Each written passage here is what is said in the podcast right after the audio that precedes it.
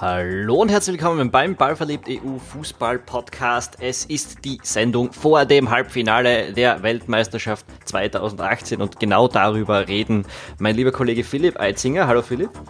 Hallo Tom. Und ich, äh, Tom Schaffer. Heute äh, natürlich besonders und natürlich auch über die Viertelfinalspiele, die schon hinter uns gebracht wurden. Ähm, vorab eine kleine Entschuldigung. Wir hatten Tonprobleme beim letzten Mal. Wir können auch nicht ausschließen, dass wir die diesmal wieder haben. Es gibt da irgendein Problem, das wir momentan noch nicht einfach lösen können, aber wir arbeiten daran. Äh, noch ein Hinweis vorher, ein kleines Update zu unserer laufenden Community-Finanzierung. Ihr habt sicher schon davon gehört, weil ihr ja jedes Mal unsere Podcasts hört. Äh, wir nerven euch ja nicht gern damit, aber es ist halt einfach wichtig. Wir stehen derzeit bei 227 von 500 Dollar, die wir brauchen, um äh, weitermachen zu können. Das wird von 57 Personen unterstützt. Vielen, vielen Dank dafür. Also es ist schon mal super angelaufen, aber wir müssen das noch ungefähr verdoppeln, damit das hier alles so weitergehen kann. Also wenn du uns öfter zuhörst und uns gerne zuhörst und uns weiter zuhören magst oder auch unsere Dinge lesen, dann äh, geh jetzt auf Ballverliebt EU und unterstütz uns doch. Äh, es braucht nicht wahnsinnig viel. Der Preis eines Getränks im Monat, das wäre super. Philipp. Tom. Gehen wir's an. Äh, ja. Die Viertelfinalspiele. Ja. Die waren ja teilweise relativ hart anzuschauen, oder? Äh, ja. Aber auch zum Teil relativ schön. Ja. Aber fangen wir an mit einem relativ harten. Frankreich gegen Uruguay. Eine, eine, eine wirklich klassische 0-0-Partie. Ja, wo kein Team irgendeine Form von Tempo gezeigt hat, irgendeine Form von Willen irgendwie in den gegnerischen Strafraum kommen. Vor, vor, allem bei den Franzosen war das so. Also das hat fast gewirkt, als ob sie ein Verbot hätten, in den gegnerischen Strafraum zu, zu gehen, weil sie irgendwie, irgendwie genau vorher abgebremst haben bei den Laufwegen und wieder zurückgespielt haben. Dann im Zweifel dann doch wieder nach hinten rum. Ich glaube, der Expected Goals Wert war irgendwas bei 0,5 zu 0,4. Ja, 0503, glaube ich, kann ich mich erinnern. Ja. Ähm. Ähm, und äh, ja, eigentlich eine klassische 0-0-Partie, die Frankreich zwar 2 zu 0 gewonnen hat, aber ähm, boah, ja. Selbst nicht genau wissen, wie eigentlich. Ne? Da, okay, das 1-0 war ein schöner Standard, äh, kann, ja. man, kann man so lassen, das, das äh, Kopfballtor von Varan, aber das 2 zu 0, das war, glaube ich, sogar dem Griesmann selbst peinlich, als er es geschossen hat, mhm. äh, weil der Muslera dermaßen, wie, wie er da vorbeigegriffen hat. Ja, 2-0 und das war dann auch die Partie. Die Urus hatten dem nichts mehr entgegenzusetzen, auch weil Cavani gefehlt hat.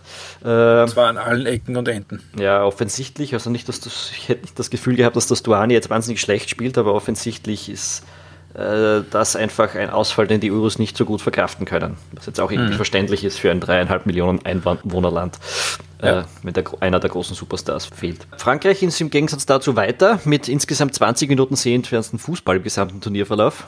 Und Frankreich ist es auch im Halbfinale und zwar als von allen vier Halbfinalisten diejenige Mannschaft, die im Turnierverlauf am wenigsten Ballbesitz hatte von den Vieren und zwar mit 51 Prozent.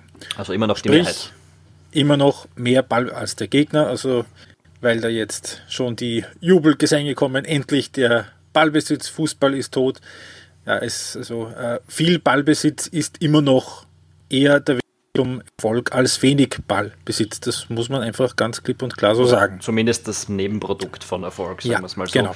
Äh, es ist auch, ich finde es auch ein bisschen komisch, jetzt wo wir jubeln, wenn er, wenn er sterben sollte, den Ballbesitz Fußball, weil wir haben in der deutschen Bundesliga gesehen, was passiert, wenn keiner mehr den Ball haben will.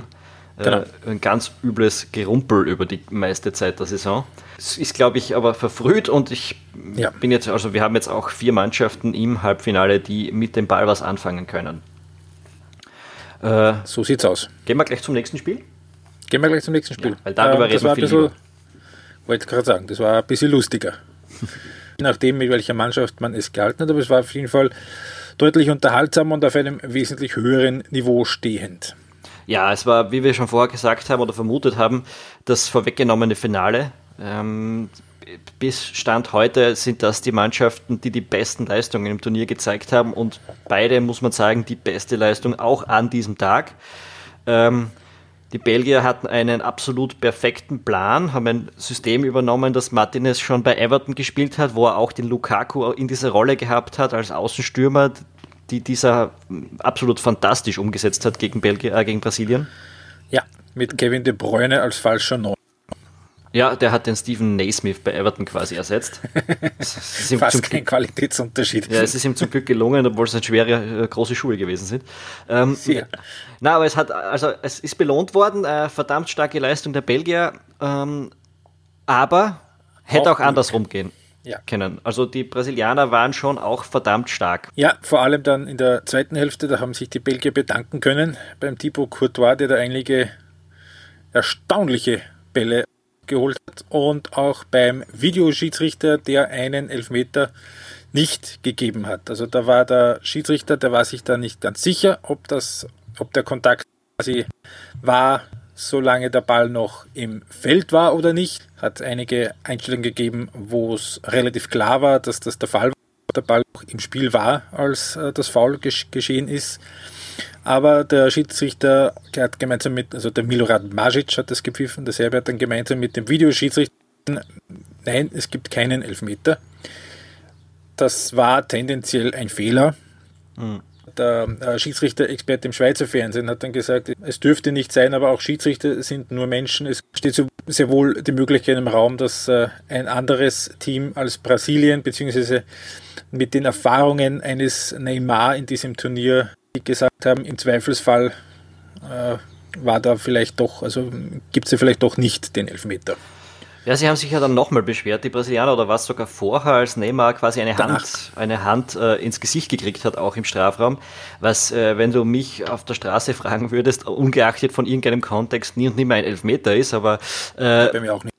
Aber, aber wenn man sich den Turnierverlauf angeschaut hat, ist jedes Mal, wenn die Hand auch nur in der Nähe vom Gesicht gewesen ist, äh, gelbe Karte ausgepackt worden und von dem her ist es irgendwie schon kurios inkonsequent. Aber ich bin einverstanden damit, dass man wegen sowas dann keinen Elfer gibt. Ähm, ja, ist sonst, wäre sich trotzdem fast ausgegangen. Ich meine, äh, Coutinho war es, glaube ich, kurz vor Schluss, der mhm. eine Chance gehabt hat, die er normalerweise auch neun von zehn Mal reinbrackt. Ähm, ja, ist, ist einfach nicht gelaufen an dem Abend für die Brasilianer, oder zumindest nicht in letzter Konsequenz. Ähm, muss man sagen, war trotzdem wahrscheinlich die beste Partie bis ja. jetzt und äh, außer vielleicht Spanien im ersten Spiel gegen Portugal hat keine andere Mannschaft äh, so eine Leistung gezeigt wie, wie die zwei da. Absolut, da bin ich voll bei dir und äh, Kasan, das Stadion. Jonathan Wilson hat es genannt The Graveyard of Champions. Elf WM-Titel haben sich dort aus dem, aus dem Turnier verabschiedet. In Kasan war die 0 zu 2 Niederlage der Deutschen gegen Südkorea. In Kasan war die 3 zu 4 Niederlage von Argentinien gegen Frankreich und in Kasan war die 1 zu 2 Niederlage von Brasilien gegen Belgien. Mhm. Mythischer Ort, mythischer Ort. Mystischer Ort, genau. Wird, wird aber trotzdem äh, selten jemals wieder dort spielen wer. Habe ich das, war das jetzt ein Satz? Ich weiß nicht. Allenfalls im Europacup, wenn sich irgendwann Rubin Kazan doch mal wieder qualifiziert, aber die sind, die spielen in den letzten Jahren e-, eher gegen den Abstieg als um die Europaplätze. Der zweimalige Meister vor ein paar Jahren. Äh, nächste Partie. England gegen Schweden. Auch, wie erwartet, kein Leckerbissen gewesen, die Partie äh, eher, eher harte Kost, die sich die Engländer dann aber schlussendlich verdient und souverän ähm, für sich entschieden haben. Ja, äh, weil, weil? Ja, weil sie dann nach einer halben Stunde mal wieder mal ein Tor nach einem Standard geschossen haben. Also es macht keiner bei der WM so dermaßen gut wie die Engländer. Das hat man auch bei diesem Tor wieder gesehen, wo da die Laufwege von drei genau sind, dass sie die Belgier irgendwie, äh, die Schweden irgendwie mitziehen und der Maguire dann zwei, zwei Meter Platz hat und seinen Kopfball sehr, sehr genau platzieren kann und dann das 1 zu machen. Und das Spiel von den Schweden ist halt letztendlich trotzdem darauf ausgelegt, nicht in Rückstand zu geraten. Und sie waren bis dahin in diesem Spiel genau zweieinhalb Sekunden im Rückstand. Das war nämlich vom deutschen Tor bis zum Abpfiff.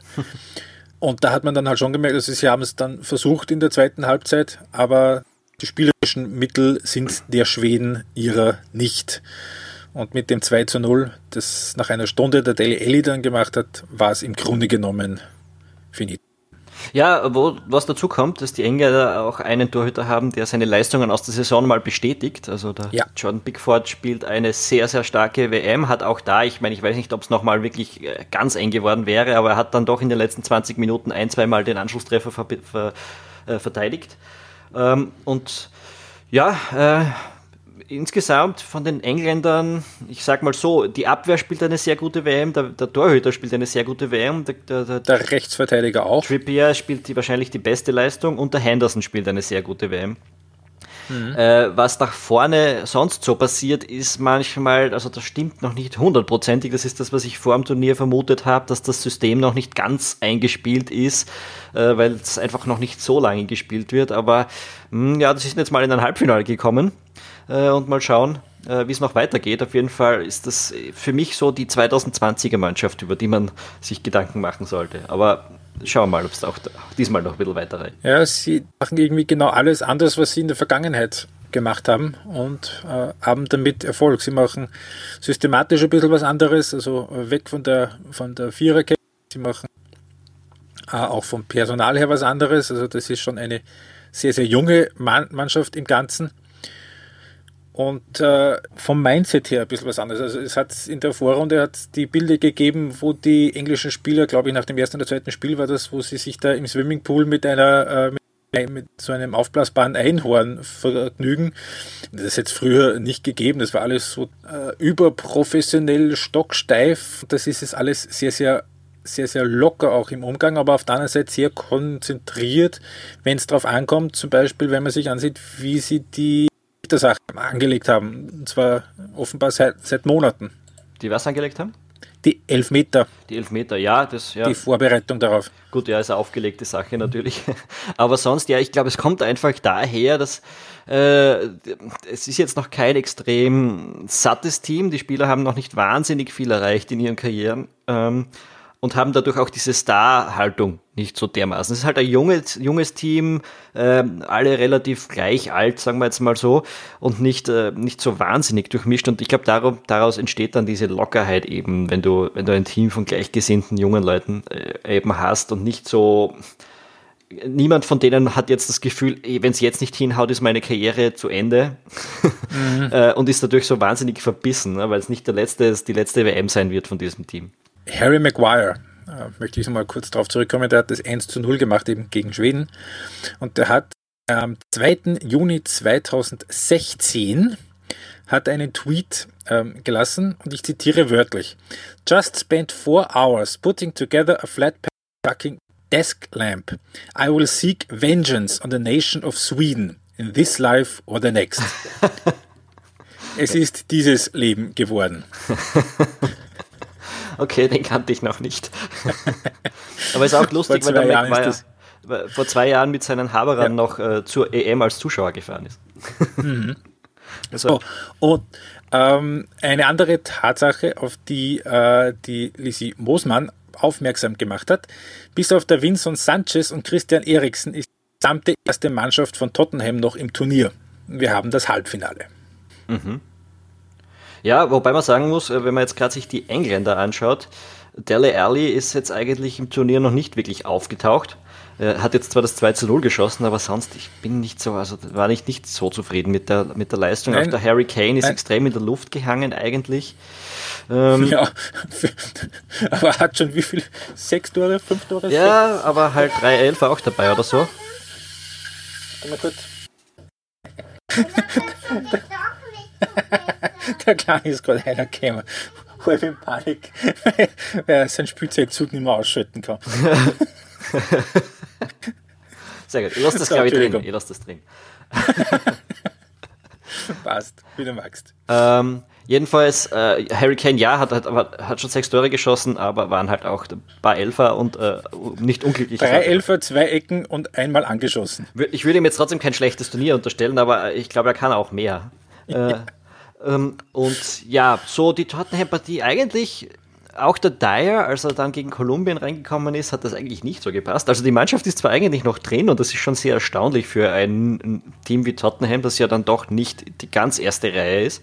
Äh, aber irgendwie so ganz fit scheinen mir die auch nicht immer alle zu sein.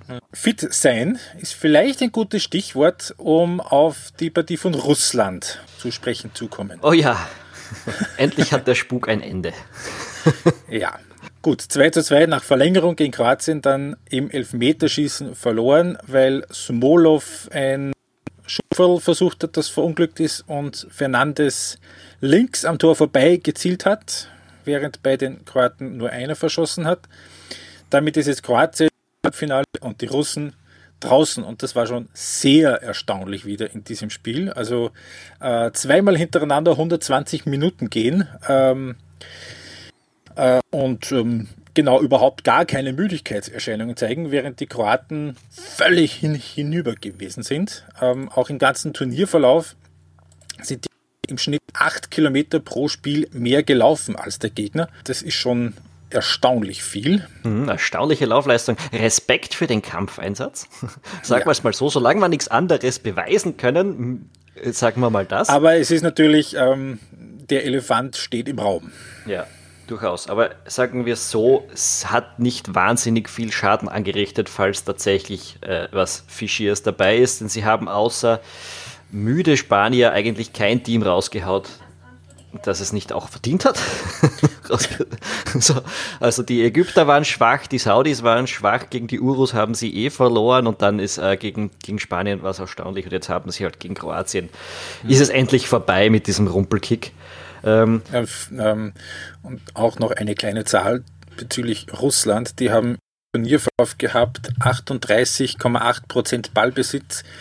Äh, nur zwei Teams hatten noch weniger. Also das ist wirklich fast ein reiner, stell mich hinten rein und schau, was passiert, Fußball. Und das ist legitim, weil sie können nicht mehr. Also das hat man bei den letzten Turnieren gesehen.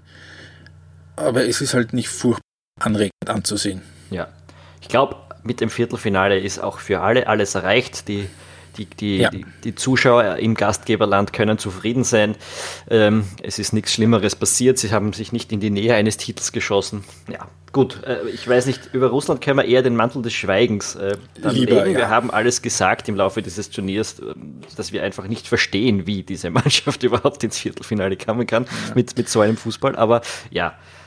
Ähm, ja, und Kroatien könnte unter Umständen ein Sieg gewesen sein, weil da ist gefühlt keiner mehr heil.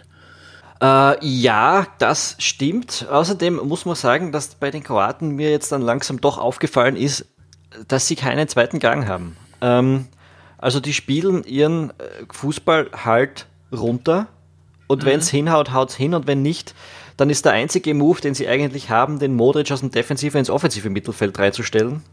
Was äh, sie auch äh, im Viertelfinale wieder gemacht haben nach einer Stunde. Ja, und, und sonst, und sonst äh, ändert sich da quasi nichts. Ähm, ja, wir, wir werden dann eh gleich jetzt über die, über die Halbfinale sprechen. Mhm. Ähm, können wir eh gleich anfangen. Können wir gleich anfangen. Also Dienstag das erste Halbfinalspiel Frankreich gegen Belgien. Für Belgien das erste WM-Halbfinale seit 32 Jahren. 1986 und für Frankreich das erste WM-Halbfinale seit zwölf Jahren, 2006. Ja, das, das Jahr mit dem Sidan-Kopfstoß. Kopfstoß, genau. Ja, ja, das klingt weit her, ähm, was auch unglaublich ist wieder mit der Mannschaft. Aber ja, wenn es irgendwie mhm. gerecht läuft, äh, werden die Belgier mit den, mit den pragmatischen Franzosen jetzt äh, Schlitten fahren gehen. Ähm, mir, mir hängt das zum Hals raus, was die Franzosen tun. Äh, und irgendwie die Belgier sind so das einzige Team, das in allen fünf Spielen bis jetzt nach vorne gespielt hat, mit 14 Toren in fünf Siegen in fünf Spielen, die sich nicht auf äh, Platzierungstaktik einlassen haben, die den Weg gesucht haben. Über Brasilien war ihnen wurscht, mehr oder weniger. Und sie haben in der ganzen Mannschaft einfach das Tempo, das den Franzosen wehtun kann, die extrem behäbig spielen. Ja. Für, mich, für mich die einzige das einzige Gegeninstrument, das die Franzosen haben, wo man sagen muss, da müssen die Belgier irgendeine Antwort darauf finden, ist Mbappé. Der, der das Tempo hat, das die Belgier nicht mögen. Das hat man auch gegen Brasilien gesehen, dass wenn man in schnelle Gegenstöße mhm. kommt, dass es da Probleme gibt natürlich. Sonst sehe ich die Belgier da doch als Favoriten und das ist eine kuriose Aussage, wenn man sich den Kader von Frankreich anschaut. Ja, für mich ist es eine 50-50-Partie, einfach weil Frankreich eben Frankreich ist und sie allem mühsamen Spiel, das sie gezeigt haben, eigentlich immer den Eindruck vermittelt haben, gerade in dem Spiel gegen Argentinien im Achtelfinale war es so, wenn sie müssen, dann können sie auch jederzeit zehn Minuten mal Gas geben und zwei Tore machen. Ja, ja, aber das war halt. Und das ist so das eine Ding, was mir irgendwie äh, ein bisschen, ich mag nicht sagen Bauch vor dem vor dem Halbfinale, weil im Endeffekt ist jetzt keine Mannschaft mehr übrig, von der ich partout nicht will, dass sie Weltmeister wird. Also, ja, eh, ich habe auch nichts gegen die Franzosen. Wenn sie wirklich jetzt ein geiles Spiel hinlegen und dann im Finale nochmal, dann soll es mir auch recht sein. Aber ja. ich möchte halt diesen pragmatischen Fußball nicht belohnt sehen, der da jetzt im Turnier wirklich bei vielen Teams äh, aufgetaucht ist und es gibt nur eine Handvoll, die, die wirklich versucht haben, offensiven Fußball zu spielen. Ja. Äh, und die Franzosen sind nicht dabei. Ähm, deshalb bin ich ein bisschen angefressen, weil ich sehe einfach das Potenzial und ich habe ich hab mir erhofft, dass das schöner wird. Das ist richtig. Also äh, ihr Potenzial ausgeschöpft haben bislang definitiv die Belgier mehr. Ich glaube, Schrägstrich fürchte aber auch, dass sie mehr Kräfte schon gelassen haben im Turnierverlauf. Und Frankreich hat auch die längere, wenn man die Qualität derer ansieht, die dann noch reinkommen können die haben eben einen CDB und einen Mandi noch und was weiß ich wer noch. Bei den Belgiern schon relativ schnell bei Torgan Azar, der bei Borussia Mönchengladbach spielt. Und international eigentlich keine Rolle. Also das, das ist schon ein Thema, das eine Rolle spielen könnte, vor allem wenn es hinten raus eng wird oder wenn es vielleicht sogar eine Verlängerung gibt, äh, dass äh, da Frankreich womöglich Vorteile hat. Also je länger es geht, das Spiel, äh, desto eher sehe ich Frankreich im Vorteil. Ja, ist gut möglich. Also auf der anderen Seite, also wenn es die Belgier schaffen, in Führung zu gehen, dann glaube ich, dann wird es das gewesen sein, äh, weil ich glaube, dass die Franzosen das dann mit diesen, jetzt drehen wir mal 20 Minuten hoch, gegen Belgien nicht bringen können. Also das ist gegen ein sehr desolates Argentinien gut gegangen. Und, gegangen, ja. Und das mit, Belgien, weil die Belgier, die schwimmen auf der Welle jetzt. Ja. Äh, und die haben auch eine ganz andere Qualität. Also das, und einen Tormann. Ja, und einen Tormann, richtig. Und Martinez äh, weiß auch, wie er auf die Stärken des Gegners reagieren muss. Ja, wird äh, hoffentlich ein, einfach ein geiles Halbfinale und dann steigt die bessere Mannschaft auf. Ich sage, äh, es ist Belgien. Ich glaube fast eher, dass es Frankreich ist, wobei ich mir Belgien eher wünschen würde. Ja, ich habe vielleicht Gut. den Wunsch ein bisschen mehr in den Vordergrund des Tipps gestellt. Aber, ähm, aber ich bin jetzt auch, also ich will jetzt auch nicht unbedingt als der super antifranzösische Kommentator darstellen. Ich bin eigentlich sonst, äh, sonst mag ich die Mannschaft eigentlich immer ganz gerne. Ich bin nur wirklich in diesem Turnier angefressen. Gut, und das zweite Halbfinale am Mittwoch England. Erstes WM-Halbfinale seit 28 Jahren gegen Kroatien. Erstes WM-Halbfinale seit 20 Jahren in Moskau. England war schon mal Weltmeister, Kroatien nicht. Das sagt genau gar nichts aus für dieses Spiel. Ich hatte hier England für den Favoriten aus Kraftgründen. Werden wir sehen, die Kroaten haben jetzt zweimal in eine Verlängerung müssen. Ähm, aber es ist so. Es ist ein unangenehmer Gegner für die Engländer, weil die Kroaten ihre Stärke genau dort haben, wo ich finde, dass die Engländer im Turnierverlauf ein bisschen shaky gewirkt haben, nämlich so im zentralen Mittelfeld. Äh, dort hat der, der Henderson einfach wahnsinnig viel Raum zu covern die ganze Zeit. Das äh, ist gegen schwedisches Mittelfeld dann gut gegangen, das ist gegen Kolumbien gut gegangen, aber wenn du dann diese, dieses Trio aus Modric, Rakitic, Kramaric vor dir hast, dann wird er das nicht mehr alleine äh, schaffen können und dann müssen Dele Alli und Lingard da mehr Arbeit leisten. Also für mich ist, entscheidet sich die Partie da im Zentrum äh, da müssen die Engländer eine Antwort finden. Ja, so nach dem Motto, Sepp Larsson und Albin Ekdal ist das eine, Luka Modric und Ivan Rakitic ist das andere. Mhm, auf der anderen Seite, zwei, drei Mannschaften haben in diesem Turnier den Modric auch schon mit simpler Manndeckung aus dem Spiel genommen. Nicht nur in diesem. Ja, also vielleicht, ähm, naja, ja, wer, wer, soll das halt machen? Ne? Das ist die Frage. Die Engländer mhm. haben da irgendwie schon sehr offensive Menschen im, im zentralen Mittelfeld mit Ali und mit äh, Lingard. Mit Lingard. Ähm, ob, das, da, ob sich da einer abstellen lässt für Manndeckung, ist halt die Frage. Ansonsten müssen sie es im Verbund lösen mit Henderson, mit einem der drei Innenverteidiger. Glaubst du, das wird eine gute Partie? Äh, nein, glaube ich nicht. Ich glaube, dass es eine zähe Partie wird. Hm. Aber wir werden sehen. Also ich könnte mir vorstellen, dass das womöglich wieder über 120 geht. Äh, und auch das ist aufgefallen. Im Übrigen, in der oberen Hälfte ist kein einziges Spiel in die Verlängerung gegangen, in der unteren Hälfte 4 von 6.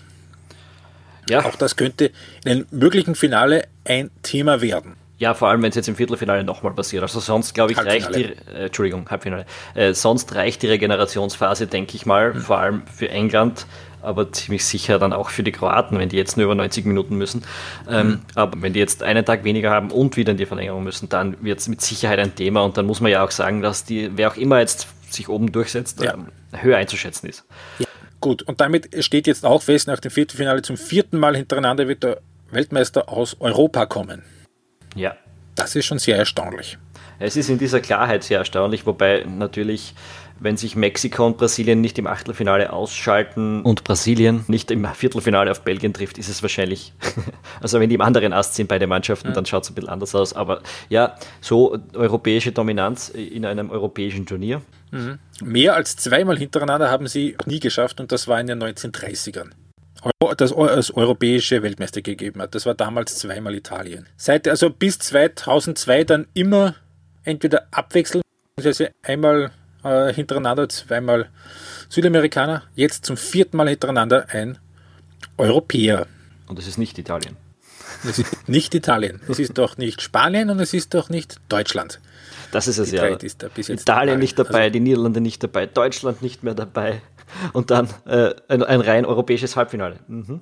Mhm. Es sind genau zwei WM-Titel noch übrig. Einer bei Frankreich, einer bei England möglich, dass wir einen neuen Weltmeister bekommen. Und wenn nicht, dann bekommen wir einen, der es noch nicht oft war, ja, zumindest. Einen seltenen. Außer die Franzosen ist da jetzt kein Team dabei, das die meisten unserer Hörer wahrscheinlich schon mal in einem Halbfinale gesehen haben. Ja, vielleicht doch. Ge Kroatien, ja. Kroatien wird sich für die meisten wahrscheinlich noch ausgehen. England 96, 98, ja, das sind so die Mitte 30-Jährigen, die können ja. sich da noch einigermaßen bewusst dran erinnern. Alles, was jünger ist, hat alle diese, also hat sowohl die Engländer als auch die Kroaten nicht bewusst in einem Halbfinale wahrgenommen. Das ist wahr. Gut, äh, wir ja. bedanken uns noch bei drei zufällig ausgewählten Spendern der Kategorie Saisonkartenbesitzer auf Patreon. Das sind diesmal der Matthias Kaltenegger, der Johannes Schiesel und der Chris der uns seinen Nachnamen nicht verrät. äh, vielen, vielen Dank. Ihr seid es aus dieser Kategorie, die uns mit 8 Dollar im Monat unterstützt. Äh, und wir wissen das sehr zu schätzen und das hilft uns sehr weiter. Wie gesagt, wenn ihr wollt, dass Ballverliebt weitermachen kann, geht auf ballverliebt.eu äh, und unterstützt uns. Jedenfalls wünschen wir euch ein sehr, sehr tolles Halbfinale und wir sehen uns dann vor dem Finale wieder. Bis dahin. So schaut's aus. Baba. Ciao. Servus.